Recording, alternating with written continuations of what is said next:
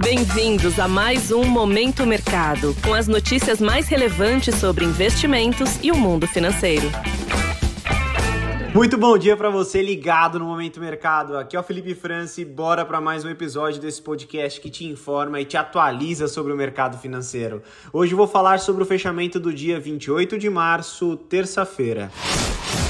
Cenário internacional. Nos Estados Unidos, a discussão sobre a próxima decisão de taxa de juros ditou os negócios. As apostas de um novo aumento de 0,25% viraram maioria, dado que a percepção de um contágio generalizado no mercado financeiro ficou menor, e com isso as preocupações estruturais voltaram a ditar as negociações, com a inflação persistente e o mercado de trabalho aquecido como pano de fundo. Nesse ambiente, as ações de empresas de crescimento sofreram mais, como Meta, o Alphabet Alphabet e a Apple. O S&P 500, o índice composto pelas 500 maiores empresas dos Estados Unidos, fechou em leve baixa. Em relação aos títulos públicos americanos, as taxas tiveram alta em toda sua extensão, dado o contexto de manutenção do aperto das condições financeiras por mais tempo. No câmbio, o índice DXY, que mede o desempenho do dólar frente a uma cesta de moedas fortes, registrou leve queda.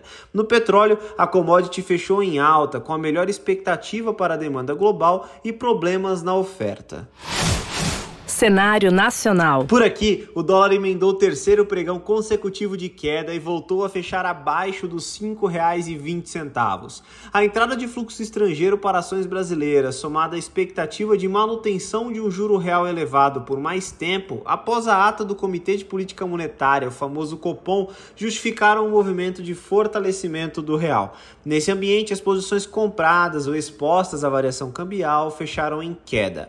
Na renda fixa, os contratos futuros de juros fecharam em alta nos vencimentos curtos e praticamente estáveis nos vencimentos longos. A ata do Comitê de Política Monetária reforçou a preocupação do colegiado com a desancoragem das expectativas de inflação, sinalizando que cortes não devem acontecer em janelas mais curtas. Nesse ambiente, as posições tomadas que apostam na alta das taxas foram favorecidas. Na bolsa, o Ibovespa fechou acima dos 101 mil pontos. O índice embalou a terceira alta consecutiva, com destaque para Petrobras e Vale, dada a recuperação do petróleo e do minério de ferro. Outros nomes como Rapvida, Qualicorp, Pets e Braskem também subiram de forma relevante. No lado oposto, Redditor, MRV, JBS e Edux fecharam em queda. Com isso, as posições compradas que apostam na alta do índice ficaram no campo positivo.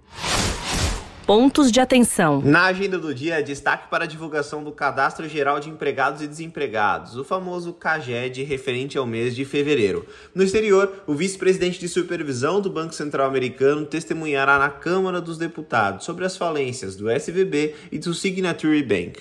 Sobre os mercados, agora pela manhã as bolsas asiáticas fecharam sem direção única, refletindo os balanços de algumas companhias e a queda dos lucros industriais da China no primeiro bimestre. Na zona do euro, as principais praças estão em alta, com a menor preocupação com relação ao sistema bancário guiando os negócios. Por fim, os futuros de Nova York também estão em alta, com o discurso do vice-presidente de supervisão do Fed como pano de fundo. Dessa forma, termino mais um episódio do Momento Mercado. Desejo a você um ótimo dia bons negócios e até a próxima. Valeu! Você ouviu Momento Mercado com o Bradesco. Sua atualização diária sobre cenário e investimentos.